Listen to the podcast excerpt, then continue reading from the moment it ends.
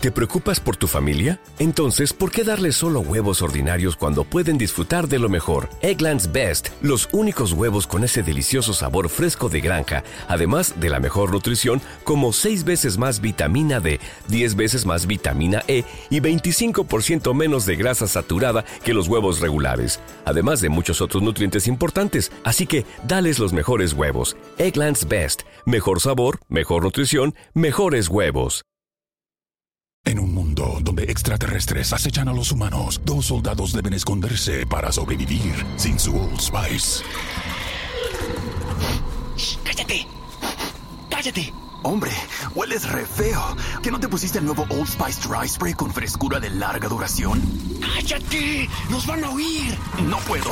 ¡Apestas! ¡Te dije! ¡Se me olvidó el Old Spice!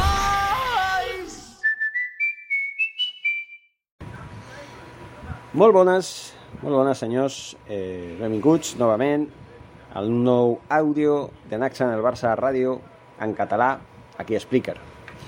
Bé, confirmem la notícia que des de diverses, diversos mitjans de comunicació eh, donen arreu del món, vale? i que, bueno, que s'ha de tenir en compte, que és el següent.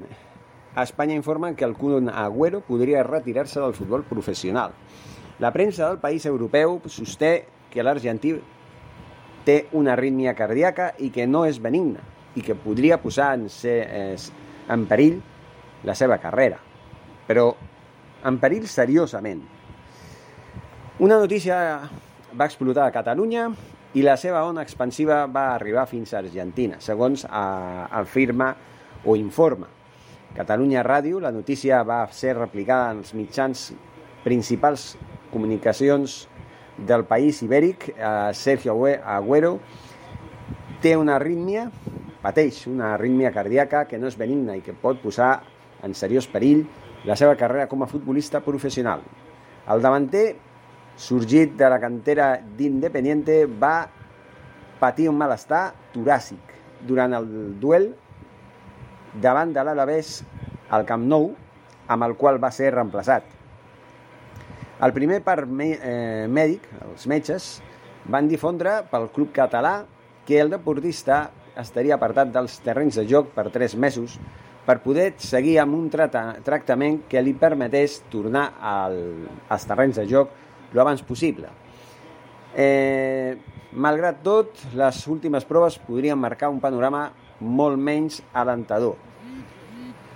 Segons aquesta informació, en les ressonàncies mèdiques i les proves d'esforç en les que s'ha sotmès el Kun Agüero en els últims dies, s'ha detallat que el problema del seu cor és més seriós del que se'n pensava en un principi i que això seria incompatible per realitzar esport de, del rendiment.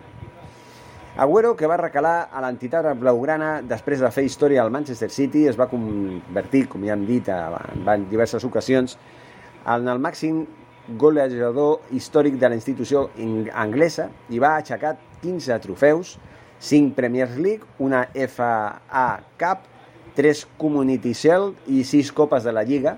Només va de, a disputar 5 partits en el que va de temporada al Futbol Club Barcelona, ja que a l'inici de la mateixa també va patir una lesió a la pantorrilla. Va ser l'autor de l'únic tant del seu equip a la derrota per 2 a 1 al Clàssic davant del Real Madrid. Uh, hola culés, mandarles un abrazo a todos. Gracias por los mensajes de ánimo y apoyo. Esperar por un tiempo y tener novedades. Les mando un abrazo a tots. Aquestes són les paraules del Kun Agüero a inicis del mes de novembre en un missatge en el que va difondre per les xarxes socials del Futbol Club Barcelona.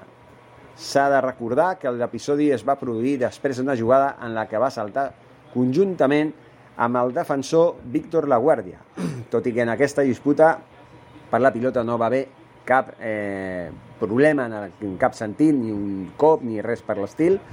El del davanter va acabar assegut sobre la gespa agafant-se la garganta i el pit. Segons després va arribar el personal mèdic i després d'atendre'l per uns instants en el camp van demanar que fos retirat en camilla. Tot i així el davanter va preferir sortir pels seus propis mitjans davant del desconcert de tots els presents al Camp Nou. abans de difondre aquest vídeo, el Kun Agüero va utilitzar les, les, les, sal, perdó, les xarxes socials per arribar una mica de tranquil·litat. Estic bé, amb molt d'ànim per afrontar el procés de recuperació. Vull agrair-los a tothom per tantíssims missatges de, de, de suport i de carinyo que fan que el meu cor sigui avui més fort. Va escriure en el seu moment a la seva compte de Twitter. Abans de conèixer aquesta notícia, diversos mitjans espanyols van sostendre o van sostenir que el Barcelona avalua fitxar un davanter per suplir la baixa de l'argentí, alguns dels noms que es van filtrar són els dels de l'espanyol Dani Olmo, Olmo del Red Bull Leipzig i Raheem Sterling del Manchester City. Bueno, davant d'aquesta notícia jo ja he dit a l'àudio la, del podcast de Next Channel Barça Ràdio en castellà, jo he dit clarament, i la meva opinió és que, bueno, que si ha de passar el que ha de passar és de retirar del futbol actiu. El Kun Agüero té 33 anys, ja té una trajectòria dilatada, trajectòria a l'Atlètic de Madrid primer, al, al Manchester City segon, de més de 10 anys, jo crec que ha jugat al futbol tot el que ha pogut i el que ha volgut, i bueno, potser mm, el problema seria que es retiraria no de la manera que ell li agradaria, però de vegades un no pot, no pot fer les coses de la mateixa manera que a un li agradaria, no? Hi ha un dit que diu que l'home proposa i Déu disposa, i així són les coses. No? Jo agraeixo al Kun Agüero el que hagi fitxat al Barça, que hagi jugat cinc partits de la manera que sigui, després d'aquesta lesió que va impedir que jugués abans, i que marqués un gol contra el Real Madrid, l'únic gol del 2 a 1, bueno, l'1 a 2 en aquest cas, que va acabar el, el clàssic del Camp Nou, van guanyar els merengues, i bueno, eh, quedarà, quedarà en el record de si es retira finalment, en el qual el Kun Agüero haurà jugat amb l'últim club de la seva carrera al Futbol Club Barcelona. Això també és un orgull. És un gran jugador, és una, una llegenda de la història del futbol i, per suposat, una llegenda del futbol argentí. No només de Messi viu al país sud-americà, no? també bueno, Di Stefano, Maradona, eh, Riquelme, Saviola, bueno, Saviola no és que a mi no m'agradava molt, però bueno, també tenia les seves coses, no? En fi, espero que es recuperi, que el Kun Agüero es mereix que es recuperi, és una gran persona, a més, és un influencer, no li faltaran coses, no li faltarà popularitat, no li faltarà mitjans per guanyar-se la vida, vamos, sobradament, no? Però bueno, és una llàstima també que tingui que deixar el futbol, si és que el deixa.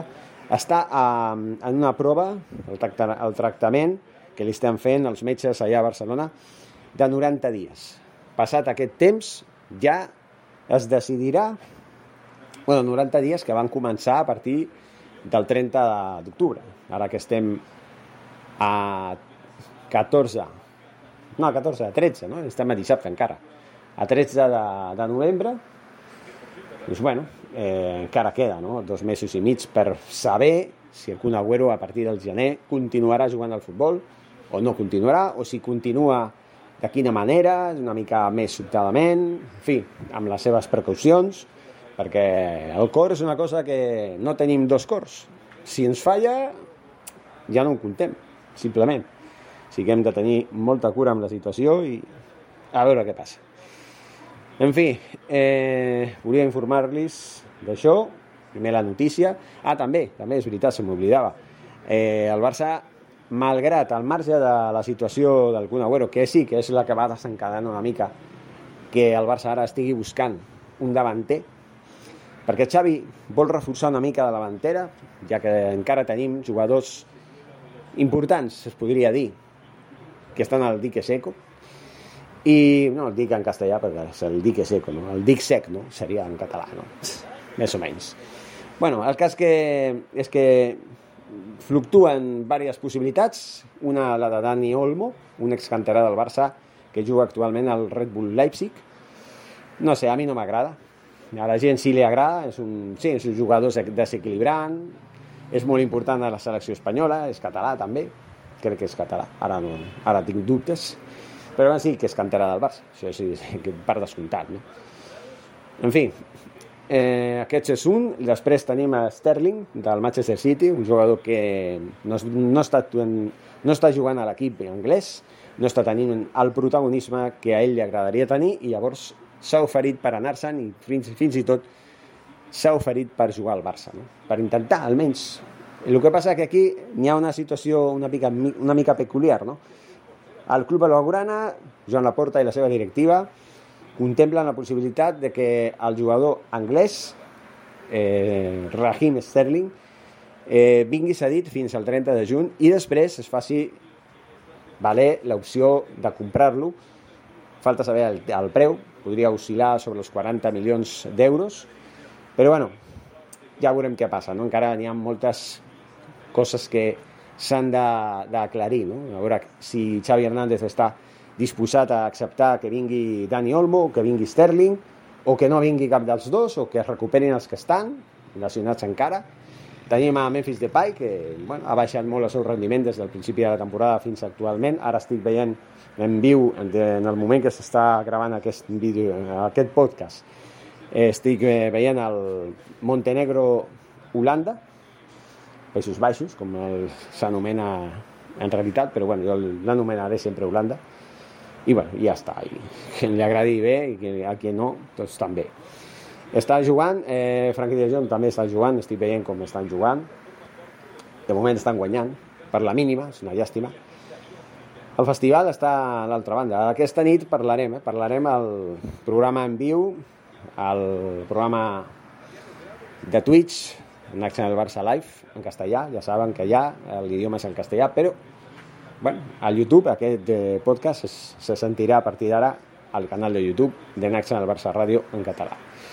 L'ho dit, eh, hi ha un altre jugador, també, Abedemi, crec que es diu, que també el Barça està mirant de, de veure si el pot fitxar. Agrada bastant a Xavi Hernández, i a part de la incorporació, que ja saben que és una realitat, eh, Dani Alves és oficial, que ja va, vindrà a partir de l'1 de gener, ja hem comptat les, bueno, totes les dades possibles, els detalls. Eh, si ho volen saber quins són, no les repetiré aquí, perquè hi ha l'anterior podcast, l'anterior àudio d'aquí, d'aquest podcast, de Naxa del Barça Ràdio en català, el podeu tenir. Tots els detalls que es puguin dir i la meva opinió també, òbviament, no? Ara sí, m'acomiado. Moltíssimes gràcies per seguir-nos.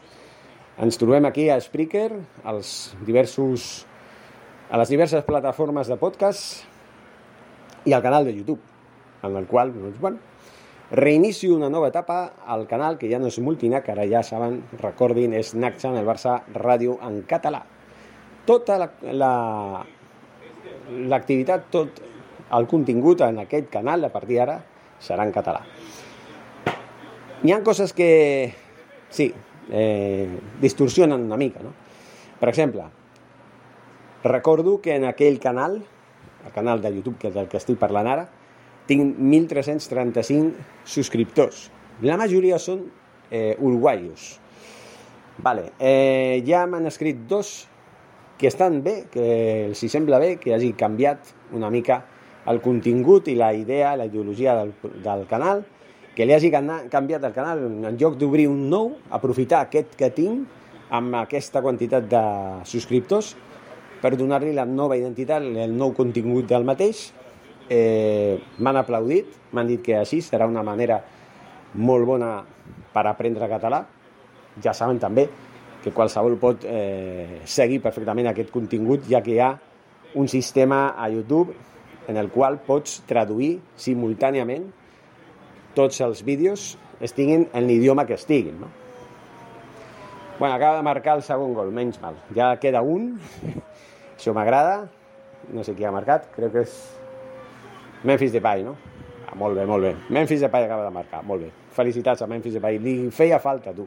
11 gols en 9 partits, eh? Compte amb l'estadística del senyor Memphis Depay a la selecció holandesa, eh?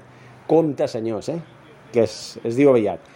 Parlarem, parlarem d'aquesta nit, com ja he dit, eh? a Twitch, en Accent al Barça Live, de la jornada, la jornada de la fase prèvia de classificació pel Mundial de Qatar 2022. Ara sí, m'acomiado. Força Barça i fins una altra. ¿Te preocupas por tu familia? Entonces, ¿por qué darles solo huevos ordinarios cuando pueden disfrutar de lo mejor? Eggland's Best, los únicos huevos con ese delicioso sabor fresco de granja, además de la mejor nutrición, como 6 veces más vitamina D, 10 veces más vitamina E y 25% menos de grasa saturada que los huevos regulares, además de muchos otros nutrientes importantes. Así que, dales los mejores huevos. Eggland's Best, mejor sabor, mejor nutrición, mejores huevos. En un mundo donde extraterrestres acechan a los humanos, dos soldados deben esconderse para sobrevivir sin su Old Spice. ¡Cállate! ¡Cállate! Hombre, hueles re feo. ¿Que no te pusiste el nuevo Old Spice Dry Spray con frescura de larga duración? ¡Cállate! ¡Nos van a oír! No puedo. ¡Apestas! ¡Te dije! ¡Se me olvidó el Old Spice!